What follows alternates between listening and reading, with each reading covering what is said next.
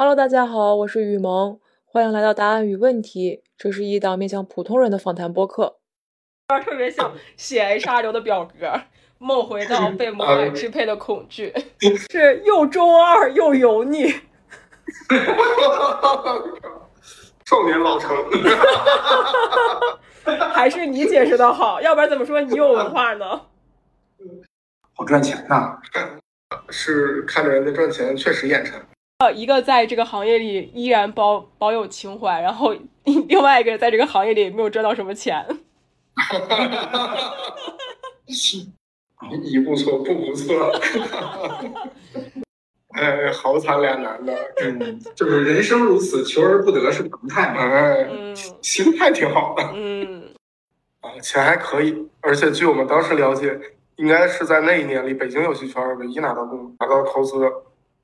就想要不坚持一把，把这个东西做出来，去成就一下自己的梦想。然后就一直做，大概可能有八九个月的时间都没有没有拿工资，然后社保、公积金什么的全都断掉了。痛苦的事儿都是当时痛苦，只要这个事儿过去了以后，好像就，因为它又不是一个刻在身上的伤疤，对吧？你随时随地照镜子的时候就会就会想起来这件事儿。痛苦嘛，就一般要不然就难，困难嘛，要不然就是事儿，要不然就是人。但是 此时此刻还能聊，那就说明这个困难的事儿或者人已经搞定了。哎，那。不会因为我们节目翻红了吧？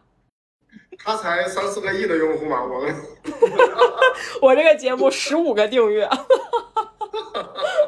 不要怕，不要悔，要么忍，要么滚。本期的答案与问题有一点特殊，因为我们的嘉宾是两个人，这两个人是我之前的同事，也是我在离职之后依然会保持联系的好朋友。这两位呢，一位是游戏制作人，一位是产品经理，都是在游戏行业从事多年。两个人都有属于自己的或大或小的作品，却从来没能月流水过亿，跌又过千万。不过我相信他们只是尚未成功而已。今天我们就来听一听不知名游戏制作人背后的喜怒哀乐。首先，我们先请两位嘉宾跟听众朋友们打个招呼吧。哎，大家好，我是三千，一个从事了十数年游戏行业的非著名游戏制作人，混过大厂，也创过业，时至今日一直没有做出太让自己满意的作品，所幸热情还在，还愿意坚持。嗯嗯，大家好，嗯，我叫金，呃，J I N 就是金或者是琴，也就是琴酒的意思。然后我这个人两年前比较爱喝酒，现在比较爱养生。然后，嗯，三千在同一家公司做产品经理，嗯，好了，好，行，好，这个两个人的自我介绍还都挺简单的哈。那我们就先给大家做一个背景输入吧。我们先从一些基本信息开始聊起。首先，第一个就是，我就真的想要发出一个灵魂拷问啊，就是虽然我们之前也在同一家公司，也有配合过。但我就想问，就游戏制作人到底是干嘛的？嗯，为了回答这个问题，我专门写了 大概九百九百多字的。真的的，我以为你去百度百科了呢。没，也也百度了。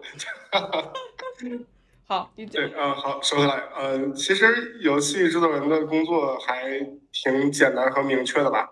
我觉得第一个事儿就是要了解市场。要了解市场的趋势，了解市场的行情，以及什么样的产品是流行的，用户的喜好发生了什么样的偏好偏偏好啊。第二个点就是对内的是要把握团队，那把握团队可能分为几个点，一个点可能要定方向，就是基于我们对市场的了解，我们要结合团队的能力，然后去确定项目的方向，并且带着这个团队去用呃可控的成本去完成这个东西。第二个点就是做设计，那可能包括核心玩法的设计啊、美术风格的确定啊，等等等等吧。它其实啊更像是一个多面手，它需要对呃游戏研发几个主要环节都要有一定的了解，比如说策划呀、运营呀、设计啊、开发呀。第三个点是去控制节奏啊，它需要去管理研发团队，去制定项目目标，去合理规划时间，保证项目进度。其实这个工作。有一点像我们的主持人的之前的这个这个工作了，就是项目经理啊。第四个点就是做管理，刚才聊到的是对事儿的管理，那这个点可能更强调对人的管理，对团队的管理，可能要帮助大家制定目标呀，驱动团队呀，人才的培养提升啊，凝聚团队，提升士气，巴拉巴拉一堆的啊。最后还有一个点，可能不同的公司的情况不太一样嘛，可能有一些小的团队的制作人还需要去做销售，就是把自己去卖出去。去拉投资也好，去卖产品也好，所以总的来讲，大概就是两块儿，一部分是对外的，对市场的；一部分是对内的，要了呃对团队的管理，对，大概这样。嗯，好，那想问一下，平台产品经理的视角出发，你是怎么看待游戏制作人这个角色的作用呢？嗯，我觉得从我的角度出发，他们就是一个一个的，用一个比较直白的话，就是一个个的包工头。从老板那边呢，获取了一个目标，比如说我们要盖个游泳池，我们要挖个井，还是做个烟囱。然后呢，他们在自己的这个目标确定完之后，去发挥自己的一个主观能动性，到底是用什么修一个烟囱，修多高，是什么？他们是游戏制作人，是可以去宏观的定义的。然后就像刚才三千说的，在定义完之后，他需要带着自己的。嗯，兄弟姐妹们在一定的时间范围内交付一定质量的烟囱，最后这个烟囱的好坏，在有些公司是老板觉得 OK，那就 OK 了；但是在其他的一些公司，他不但要做了这个烟囱，还要去嗯把这个烟囱卖掉，找一个好的买主，换了钱之后跟兄弟姐妹们这个大块吃肉，大碗喝酒，嗯，然后再过渡到下一个阶段。这个是从我视角来说，用一个比较直白的描述的。好，明白。哎，那个三千，他刚才说你是包工头，你认可吗？认可，差不多。就是刚才没憋住笑是为什么？做个烟囱和挖个井，这图纸看反了是吗？想问问二位啊，就是游戏制作人在工作当中的这个成长路径是什么样子呢？也就是说，我们从什么样的一个状态，然后逐步的升级打怪，才能成为一个游戏制作人呢？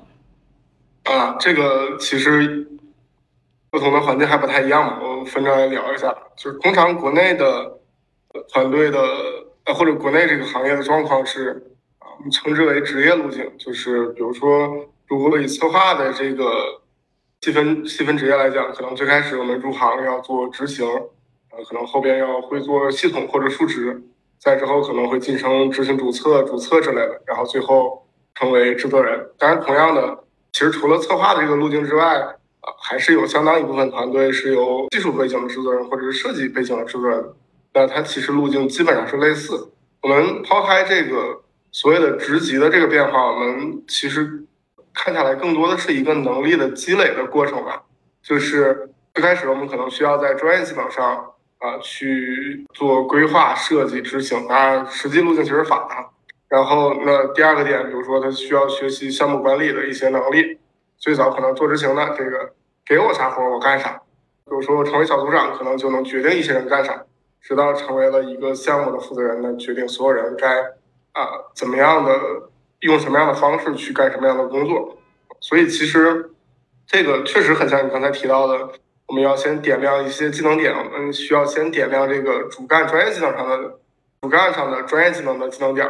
然后之外，再向外去延伸一些管理也好，这那的也好吧，啊，等这些能力都具备了之后，才有了去刷 boss，也就是带团队的可能性，啊，这是常见的一个路数。然后第二个情况就是，呃，其实国外很多这个外企啊，他们会有一个所谓职业通道的概念，有一点像刚才提到，但是区别是他们是更完整或者更规范的。那好处就是。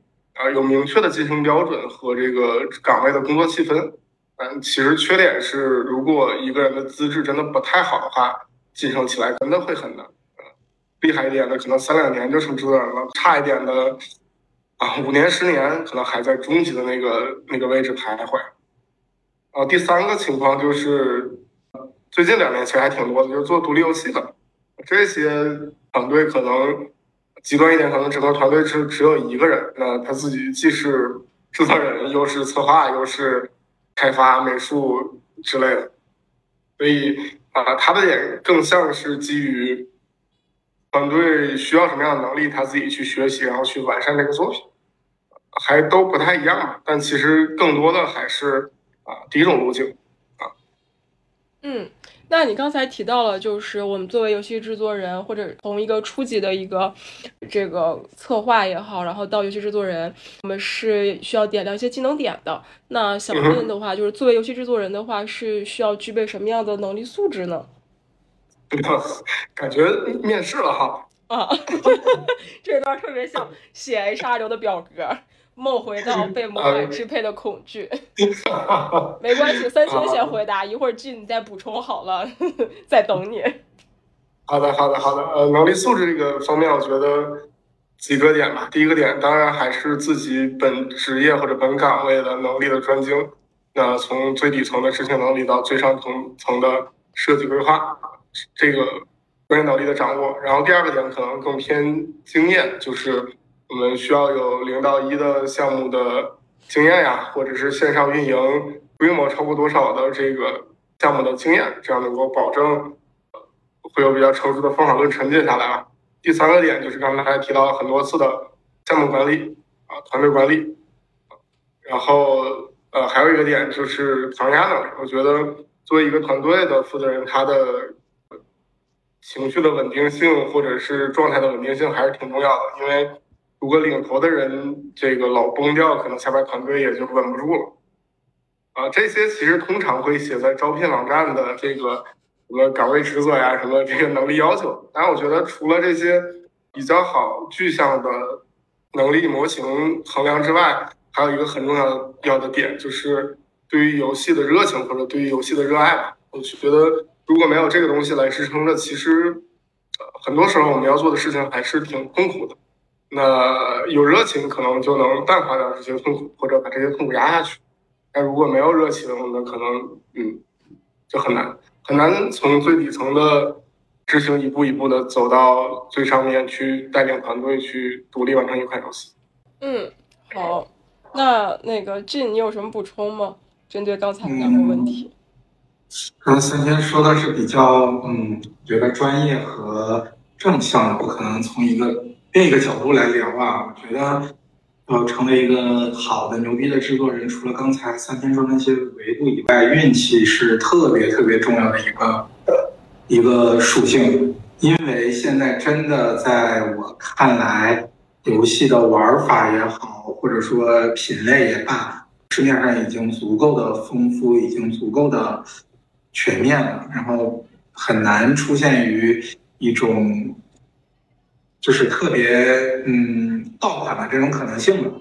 然后那一个从制作人的维度上来说，如何能找到或者说碰到一些比较好的公司或者说项目，能不出现什么大的这个中间出现什么问题？比如说，嗯，员工突然生病啦，家里什么离那个发生问题啦，然后资方撤资啦等等。我觉得没有一个好的运气，可能他面临着问题。比制作出一个好玩的游戏要难得多得多得多，所以如果听众们当中有一些这个运气爆棚的人，我觉得，并且你热爱游戏，我觉得你可以考虑尝试一下，嗯，在这行里头尝试一下，有幸运的加持，真的无往不利，必有所指，是吧？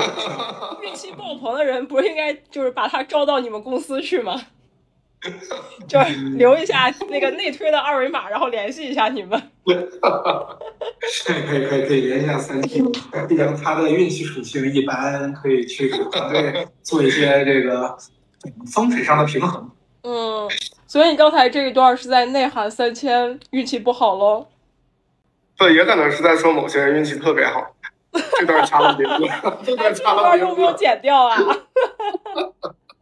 行，我们刚才就也提到了好像，就是在聊的一些都是背景信息的一些东西嘛，嗯，真的还就挺模板化或者公式化的。那接下来我们聊点有意思的东西，就是想聊一聊两位跟游戏的关系。那当初你们两个为什么想要进入游戏制作这个行业呢？你没进入啊？我进入了，我哎，我也我也算半个进入吧啊，半只脚踏进。我先聊，先聊，先聊。我我我的点其实咋说呢？就是。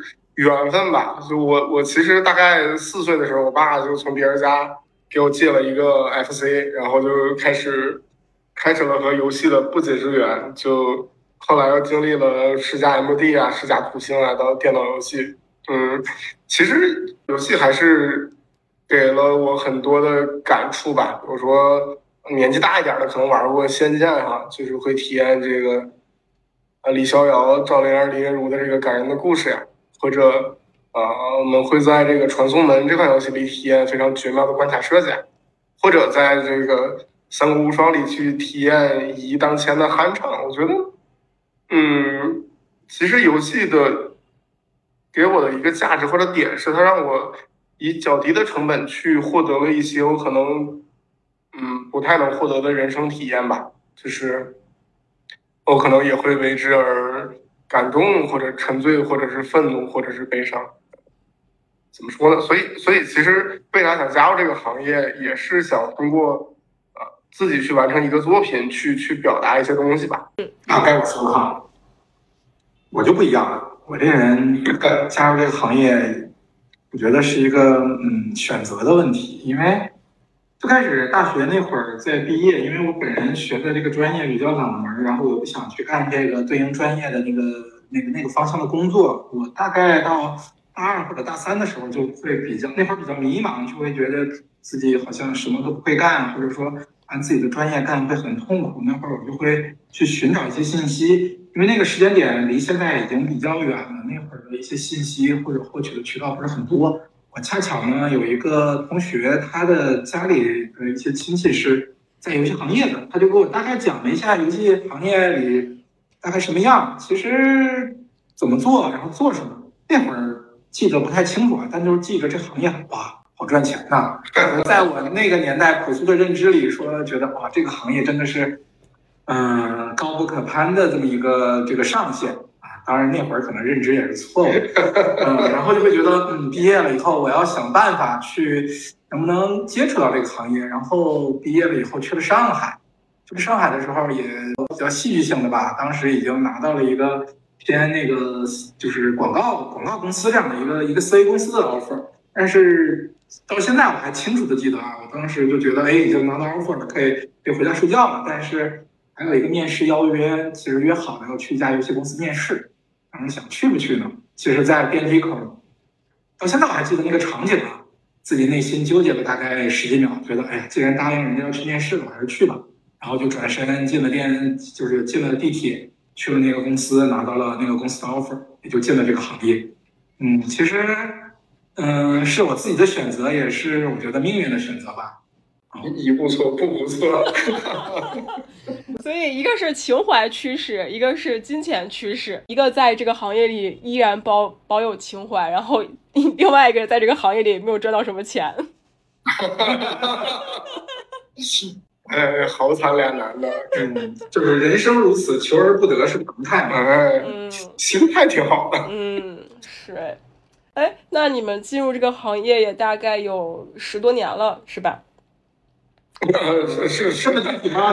暴露年纪吗？暴露年龄系列三年，三年就当制作人了，那你真厉害，天赋异禀。哎，好，那你们在这个从业这么多年的经历当中，有没有发生过让你们就是印象特别深刻的事情，或者是一些故事，可以给大家讲一讲吗？这一把辛酸泪，两指糊涂眼。呃，我我我其实怎么讲？通常印象深刻有两个可能性嘛，一个就是特别好的事情，特别成功或者特别激励的，因为如果真的发生了，我就不是不知名制作人了，所以分享一个一段不太好的经历吧。那其实还挺痛苦的。大概一五一五年的时候，我从某大厂出来，然后和当时的同事一块创业。呃，做了某一个现在看来非常内卷的品类三消，啊，我们其实当时那个产品调的数据还可以了，但是因为其实从那一年开始，钱资本不太爱往游戏圈来走了，然后呢，当时老板开始惦记这个钱也花的差不多了，就想要不坚持一把把这个东西做出来，去成就一下自己的梦想。一直做，大概可能有八九个月的时间都没有没有拿工资，然后社保、公积金什么的全都断掉了。然后，呃，一方面也确实会有抱着啊，他真的成了我们一夜暴富的这种投机的心理。另外，更多的可能还是一些不切实际的幻想或者对于梦想的追求吧。但其实很幸运的是，我们拿到了某家集团公司的投资。啊，钱还可以，而且据我们当时了解，应该是在那一年里北京游戏圈唯一拿到公拿到投资的。正当我们拿到了首笔过桥费，把大家欠的社保补上了之后，项目也上线了，也开始正常的去运营调数据了。噩耗袭来，对方的老板因为某些原因发生了某些事情，导致整个我们的项目也好，这个啊，因为这个投资关系影响的这个公司也好，公司也好，全都。僵在了，僵在了那里，就是不太具备再往下做的可能性了。呃，所以也因为这这段经历，当时其实真的很痛，因为就是意味着我们坚持了大概一年半做出来的这个产品，它就像我们的孩子一样，它不能再往下成长了。这个这个怎么讲？就就真的很痛苦。所以当然就是。那个事情告一段落之后，理性告诉我们要去找工作嘛。但其实当时大家的状态非常的不好，而且那段时间，呃，北京的游戏行业也确实不太景气，所以，呃，找工作真的很难。所以，我甚至那段时间应该是有非常重度的抑郁了，已经。然后身体消瘦，大概瘦下来二十多斤啊，还挺不容易的。我从这个高中之后，这个体重就没往下走过。那段时间瘦了很多，然后掉头发也好，睡不着也好，这个这那，所以但后来还是这个过来了。所以怎么讲？就一方面，这是这个事情确实也是我，不光是从业经历吧，也是我整个人生经历里非常有挑战或者非常难过的一段时间。那另外也是想借这个事情来劝解一下想要加入到这个行业的同学啊。你真的需要对这个东西非常热爱，才能支撑你去面对可能像我一样，可能有比我还惨的同学经可能会碰到的经历。嗯，而至于这件事情对我的影响，怎么讲？嗯，也没啥，就是就是就是，其实我我我后来有对有对这件事情。做过一个复盘了，就是如果以现在更成熟的视角来去看这件事情，呃，这些坚持的我的这些可爱的小伙伴们，包括我自己在内，包括我的两个老板，可能大家都是傻子，就是以当时的那样的一个市场环境、团队情况，啊，我们真的不具备做这样的一个事情的可能性，就结果是确定的，一定是不行的。但那个时候可能就是一腔热血，啊，但以一个更成熟的视角来看，嗯。怎么讲？还还是要做更更理性的分析吧。就是当然，我们不是说畏缩不前了，而是当我们判定外部条件具备了这件事情达成的可能性的时候，我们再义无反顾的去做这件事情。否则就非常的鲁莽，也不会有一个很好的结果。怎么讲？就更理智了吧，把失去的智商补了回来。嗯，成熟，长大。然后刚才三圈的发言印证了我刚才。的一个观点就是运气啊，真的是这个 对干这个行业里非常重要的一个呃属性。那这你有什么样的印象深刻的事情吗？有，啊，我分享一个快乐的事，啊，对，不像刚才三千聊的这这么一个悲观。快。对，然后我分享一下我在北京的，就是从刚才说到之前在刚毕业的时候去了上海，后来来了北京。来了北京之后，第一份工作是进入了到了一个国内的最古老的一个棋牌游戏的一个游戏公司，然后大家可以猜一下那个游戏公司是什么？我估计玩过那个产品的用户可能现在已经快四十或者至少三十加了啊！还说你们不是从业了几十年？是啊，我说还说你们不是从业了几十年，玩过这个游戏的人都已经四十了。啊，差不多差不多，我觉得至少是四十左右。然后那个那个分享，其实想分享一个经历，就是在那个公司里经历了一个有，我想想啊，当时公司应该是有十十五年历史的这样的一个游戏公司，然后他在我在公司的那段时间，最后完成了他的一个上市。不是说上市就是公司上市怎么样啊，只是说当时的那个公司已经十五年了，然后不管它的产品也好，员工也好，一些制度也好，其实在我的视角来就是说，不那么的先进，甚至说在当时的那个年代已经是落后，有点落后于时代了。但是还是有一群人坚持，对，还是有一群人在去，嗯。再去再去再去，嗯，支撑，然后还是有一些用户对于我们当时游戏公司是认可和喜爱的，所以最后公司完成了一个上市动作，也算是达到了一个阶段性的公司层面的一个节点吧。嗯，我其实在这个过程中，因为上市那会儿我被调到了那个类似于这种。支撑服务于整个这个上市项目的这么一个部门，然后接触了比较多的公司的这个历史，你会发现在那个年代再往前倒十五年，会可能看到互联网的一些雏形和记忆，甚至有外部一点零时代的一些信息啊，因为上市要去准备各种各样的资料嘛，都会去想办法的去挖掘和整理。会看着一个有十五年历史的游戏公司，怎么从一一点一点的从一个第一代创始人手里，然后一点一点的成长，什么节点它在爆发，什么节点它获得了大量的用户的认可，什么节点它获得了这种商业化上面的一个成功。其实我我分享这个例子，可能对于我个人来说没有那么强的这种情感上，只是说，嗯，现在来看互联网有奖或者游戏来说，就是。讲究快，讲究什么活我们做什么，讲究可能，嗯，一年要出多少个版本。但实际上，我觉得真正的游戏它是一个积累的，它是一个一代一代，嗯，叫从老到新是有传承的。大家虽然在这个时代的节奏上，不得不让我们每个人。变得越快越好，或者说玩一个游戏 A 玩几天再去玩游戏 B，有大量的内容可以去选择。但实际上，像刚才三千说的，如果你足够热爱，不管是你玩游戏也好，还是从事这个职业也好，我觉得坚持下来，有可能你最后也会拿到自己的那一个，嗯，叫光荣的时刻，或者叫荣耀的那么一个瞬间。嗯，我觉得还是要坚持。嗯，没了，这是我的分享。嗯，哦，我觉得你刚才说的那一段，什么我们现在就是要快，然后就是要一年出多少个版本，我觉得才是在内涵吧。对，我就是在说你三千。没关系，都都比较浮躁。这段会剪到片头。我觉得可以，我觉得可以。嗯，好。那想问问你们两个人，就是在游戏制作这件事情里面，你们获得的快乐多还是苦恼更多一点呢？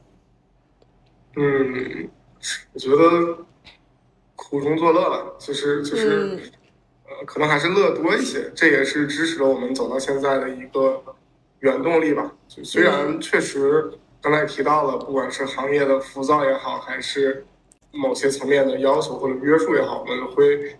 走的越来越难，但反过来讲，其实，呃，做出来的我们叫作品嘛，不叫产品嘛，做出来的作品还是能够有一些自己的表达，能够被用户看到和认可。我觉得，当用户说通过各种途径去反馈到我们说这个游戏真的好，希望制作组能坚持下来，或者希望尽快正式上线的时候，我觉得内心更多的还是感动。对，所以。啊，快乐一定是要比痛，一定是要比痛苦多的。即便真的很痛苦，也要找一些角度让自己快乐起来，否则真的很很难坚持。嗯，我我可能记不住。对，为什么说记不住呢？痛苦的事儿都是当时痛苦，只要这个事儿过去了以后，好像就，因为它又不是一个刻在身上的伤疤，对吧？你随时随地照镜子的时候，就会就会想起来这件事儿。痛苦嘛，就一般，要不然是困难。困难嘛，要不然就是事儿，要不然就是人。但是此时此刻还能聊，那就说明这个困难的事儿或者人已经搞定了。嗯，回想于过去的来说，你大多数能想起来的是是快乐的事儿。我觉得这跟制作制作游戏也没关啊，人生人生对人生就是这样，就是肯定每个人都有难处嘛。但是过去了以后，就别老纠结于想起它，然后多想想以前或者说现在能记起来的的东西，可能日子会很过一点。我笑，我笑死，就不愧是三十多岁的人了，就已经上升到人生了。那那我下面一个问题啊，就还蛮好奇的，就是你们就是做游戏这件事情啊，会反哺到你们个人的成长或者生活里面吗？嗯，其实更早的时候，其实工作对生活的影响还是更多的是负面的，因为。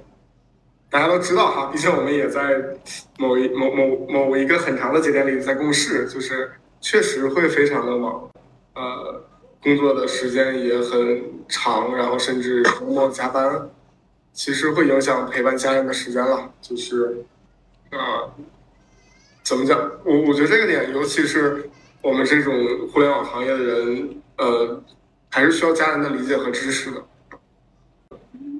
就是如果一个合伙过日子的人的成熟度不太够吧，还挺痛苦。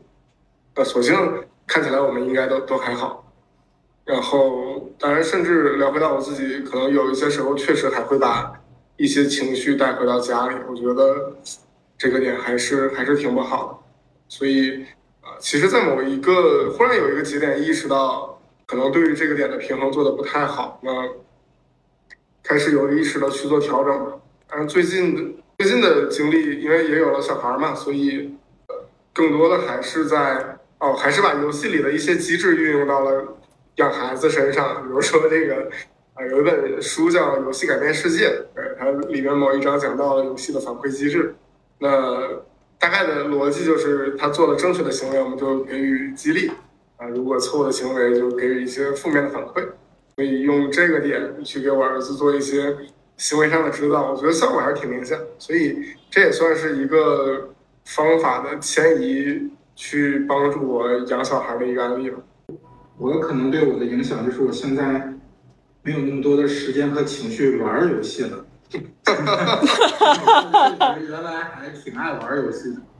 然后有游戏就是，嗯，在没有结婚之前吧，玩游戏还挺凶的。然后明显的能感受到，当我每一天某些游戏的强度或者时长达到一个阈值的时候，大脑的这个多巴胺反馈，甚至是能让我清楚的感觉到，啊，这个大脑很爽。就是可能跟吸烟的人突然就是一天不抽烟，然后突然抽了一根烟一样，就是会非常的开心。但实际上，随着慢慢这个，包括刚刚三天说的，就是。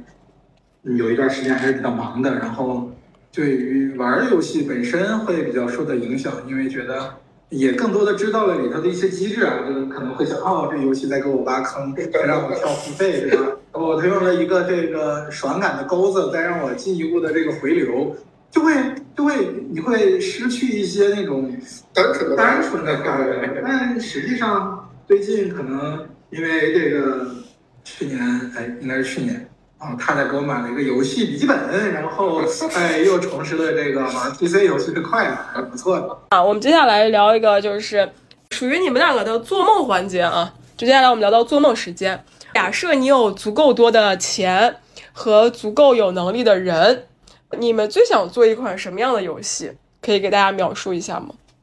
啊啊，这个我先说啊，你先说。好好怎么你们俩怕偷答案吗？嗯，我要做一款能下风啊，当然下风 是下风什么东西？会让做的一款能深入人心的恐怖游戏啊，这个可能以前了解或者说大家知道我的，就是特别喜欢这个恐怖题材，不管是小说啊啊电影啊，嗯，为什么喜欢恐怖呢？因为我觉得像恐怖可能都是属于人类最原始的情感，对吧？在蛮荒时代，在这个大草原上，人刚从树上下来，对吧？他会感知的第一是什么呢？是有是有是有狮子老虎要吃它，恐惧让我们人类走到了今天。所以我觉得我们不能就是忽视它。虽然可能它给人的体感，有的人不接受啊，甚至我经常听到一些啊，看恐怖电影为什么会看这个呢？好变态呀！怎么你会喜欢这些东西？但是我觉得恐怖给人人的这个感知和感受应该避免被抛弃或者忘记。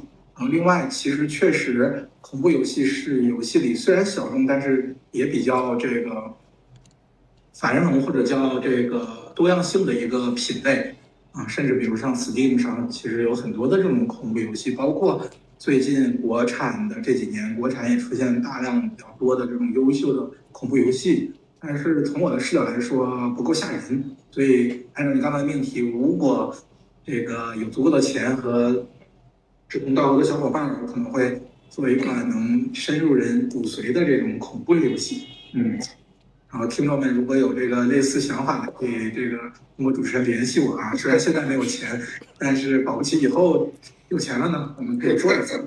对，万一你有运气呢？嗯，是。太扎心了。那三千呢？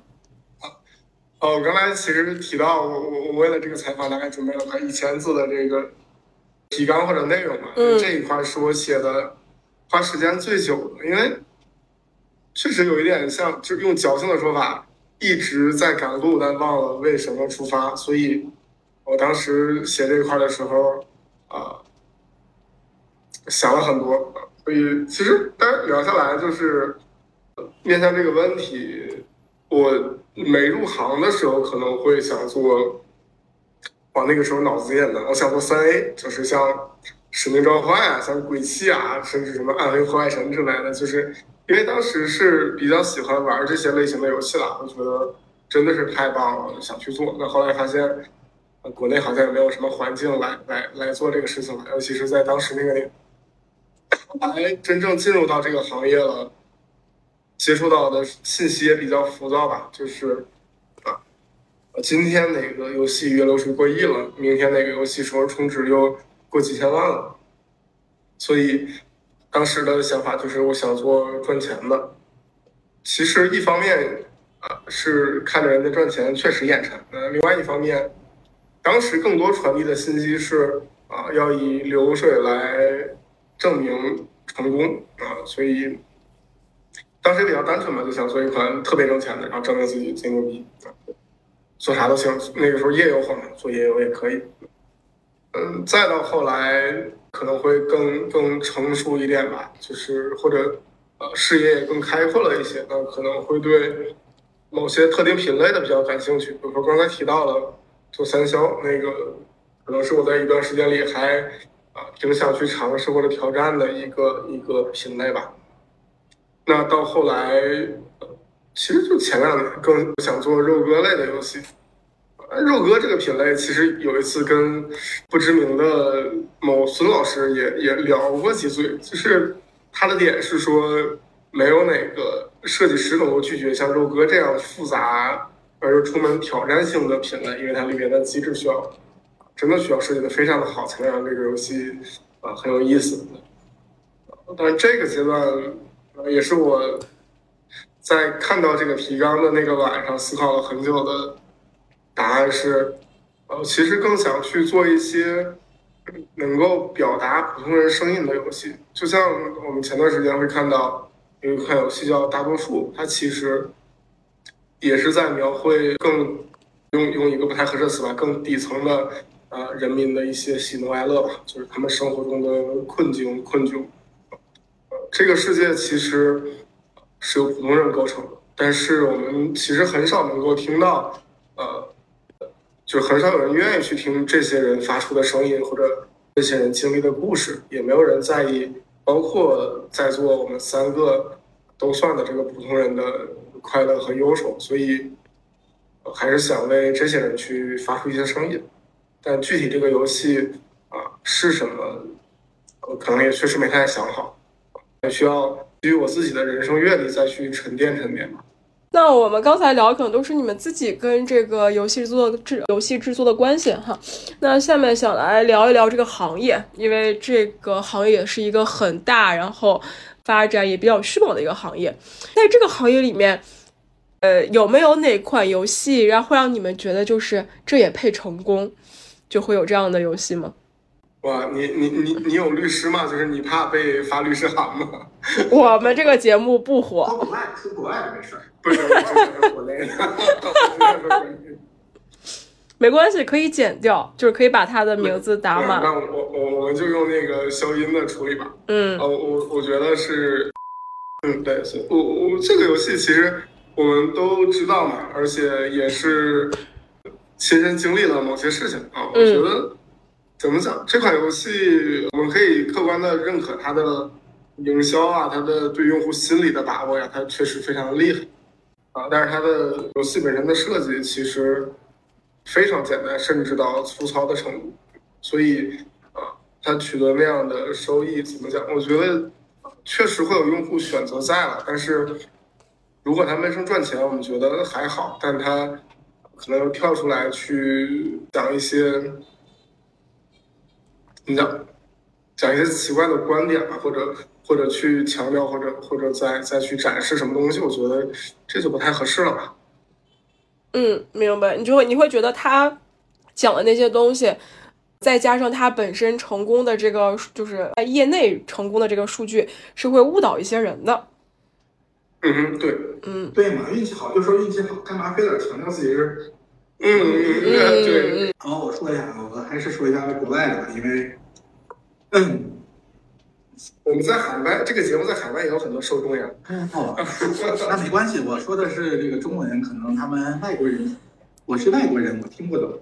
呃，其实提了一个又爱又恨的游戏吧，但是这游戏也太太知名了，就是就是《魔兽世界》，对吧？这个游戏可以说是伴随着我整个的一个青春度过的，然后大学也好，啊，大学毕业也好，这个游戏其实我相信。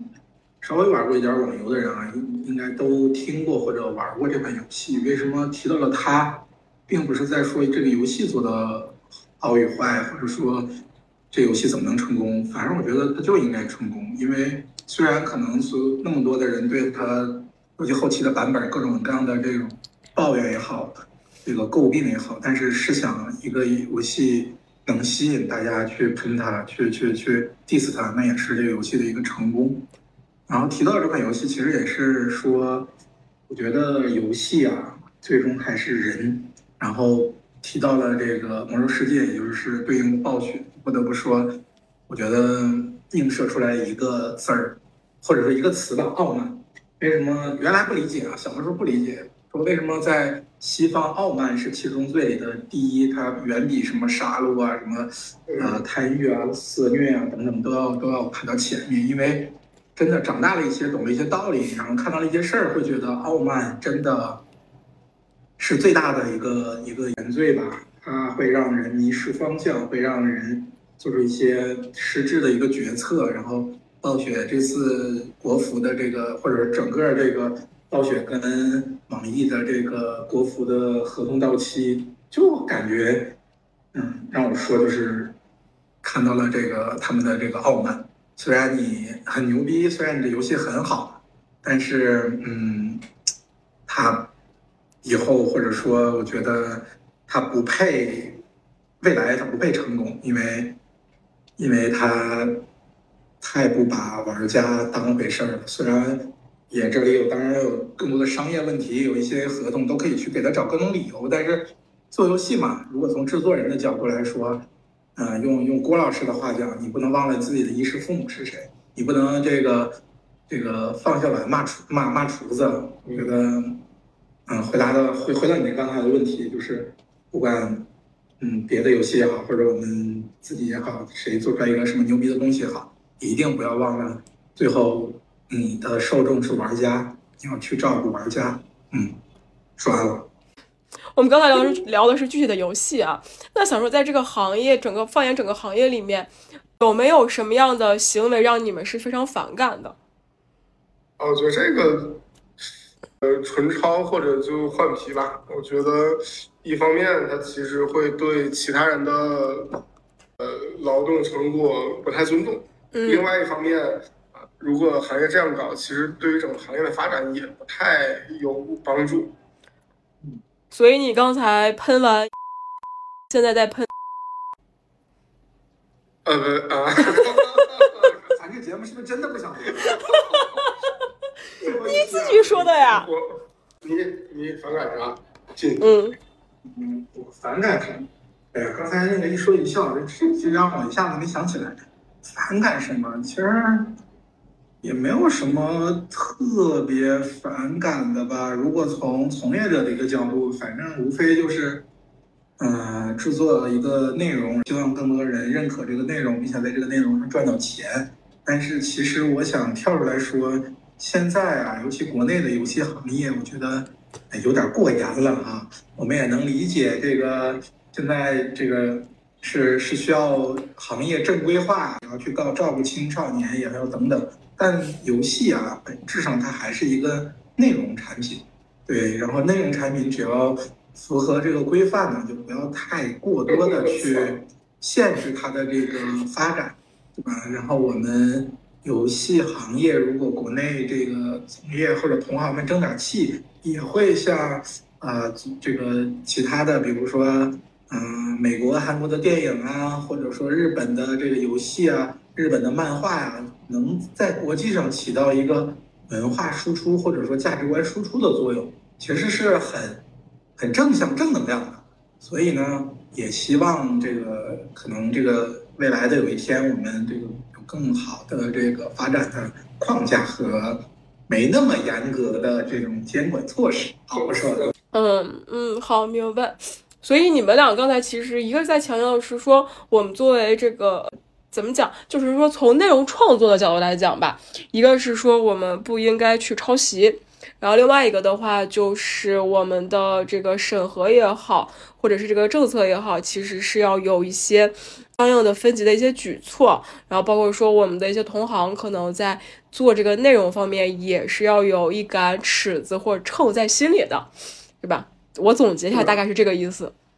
我觉得非常到位。嗯，那我们刚才聊的都是这个有呃，可能是这个行业的现状。那现在畅想一下未来的话，你觉得未来的游戏行业会发展成什么样子呢？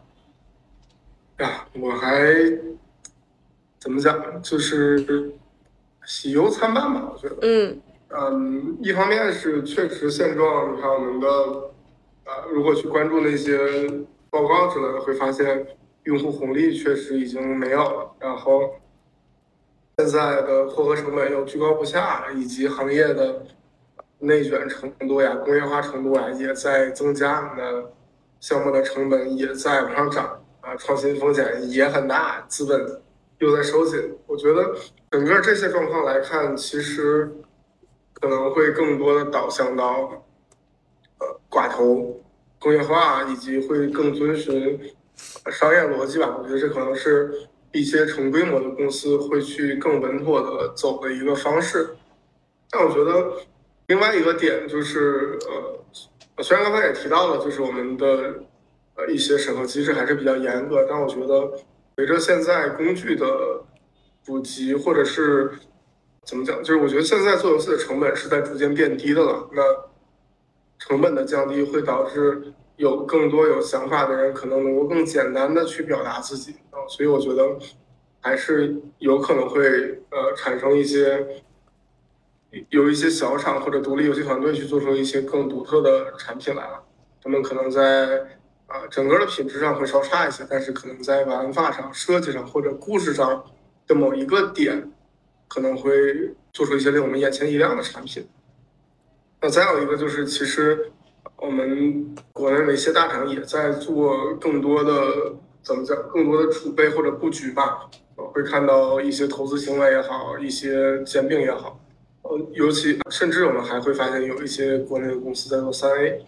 所以我觉得未来我们国内能够也有可能能够做出像媲美这个国外三 A 作品的作品吧。我觉得还还是要还要期待吧。我的话，可能我是这么想啊，行业可能刚才三千说的这个未来，我可能再往它的路程再想远一点，觉得所有的一些形态和内容会基于科技的一个改变，然后就会有一些特别大的一个变化，包括比如近期的这个 AI 技术的这个破圈或者成熟，那可能在这个基础上，我觉得未来可能会演变成人人都是制作人。你你对着电脑说一个我想玩一个什么游戏，你给它输入一些你的一些要求和指令，它可能生成一个专属于你自己的游戏玩法，甚至说在这个基础上再有一些，我是一个比较笃信那个脑接口这样的一个人啊，我觉得一定未来当有一天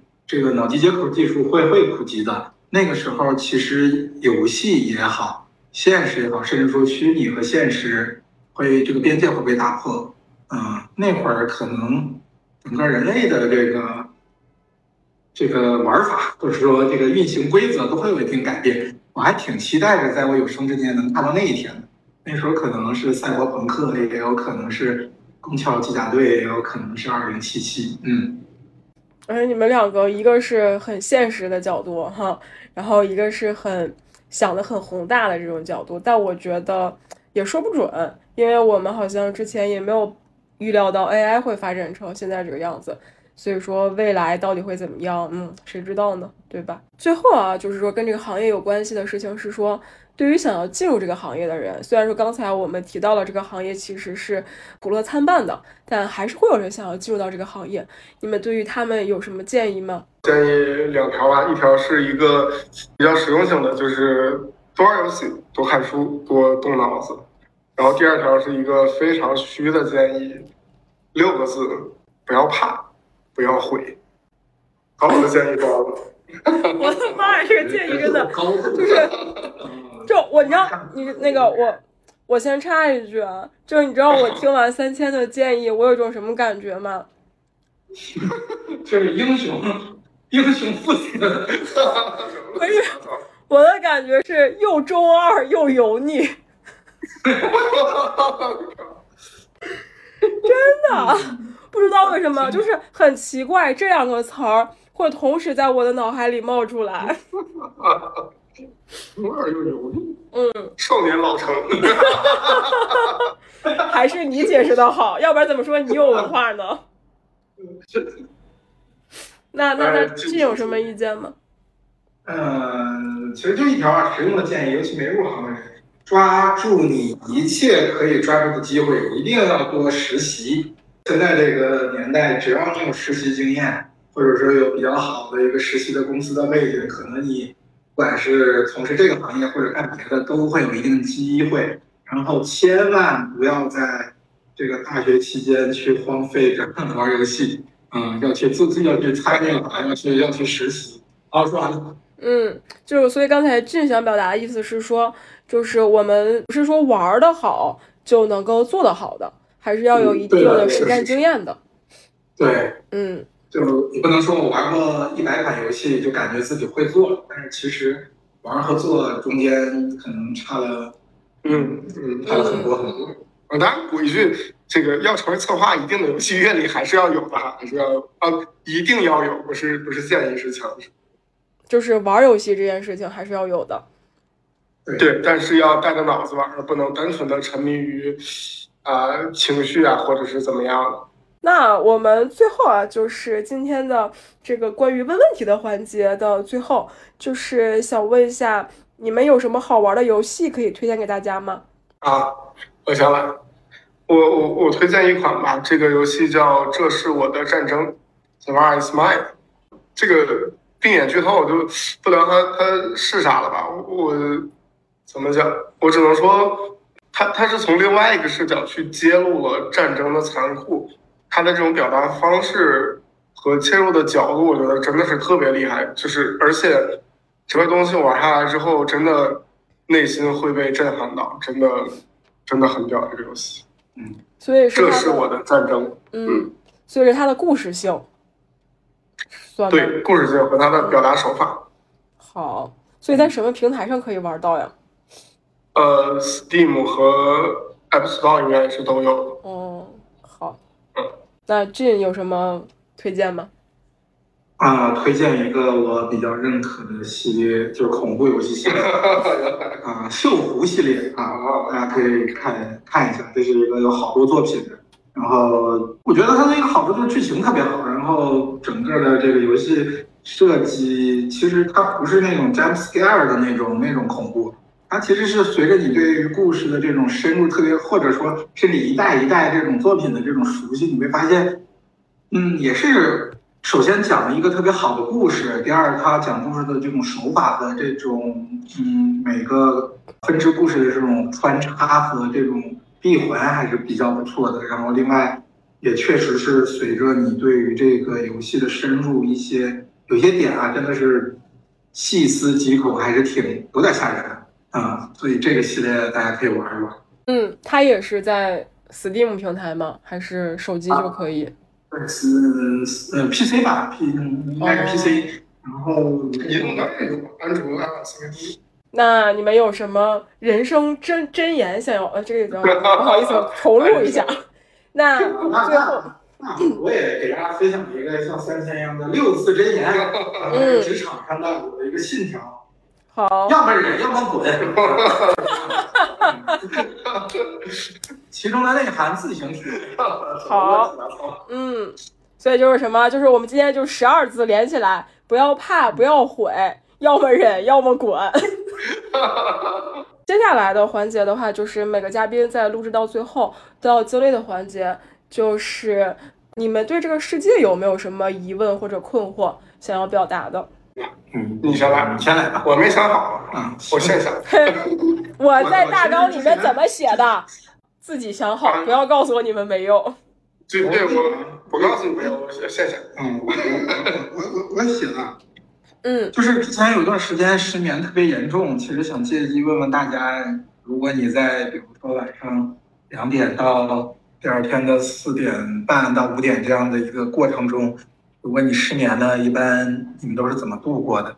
嗯，好，这是一个很具体的问题，希望看大家的留言哦。嗯，你是懂互联网埋钩子的。我这是为主持人的这个回复率操碎了心。嗯，哎呀，那失眠的时候很简单呀，可以听我的播客呀，对不对？就是我们有普通人的喜怒哀乐、酸甜苦辣嘛。这不是那会儿失眠的时候，主持人还没有出道吗？哦，好的。那三千老师呢？三千老师确实，嗯，确实比较费劲。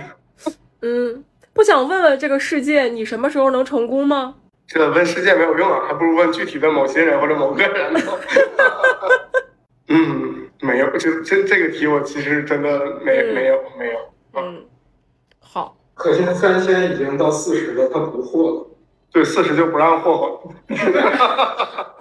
这个烂梗，这个烂梗扣分，我给你们讲。嗯，我们今天的节目呀，录制到这里差不多就要结束了，所以再有个最后的一个机会啊，给你们两个找补一下。毕竟刚才也当了一会儿喷子，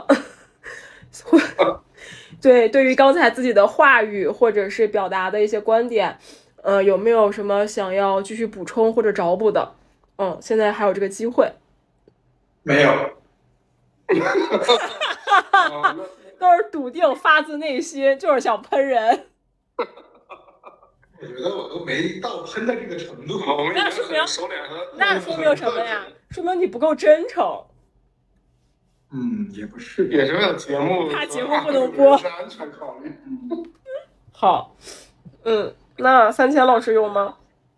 三千老师也没有。好，行，那我们今天的节目就录制到这里啦。我们祝大家身心健康，生活愉快，拜拜。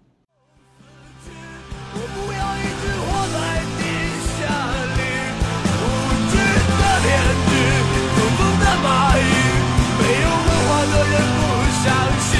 我不要再失败孤独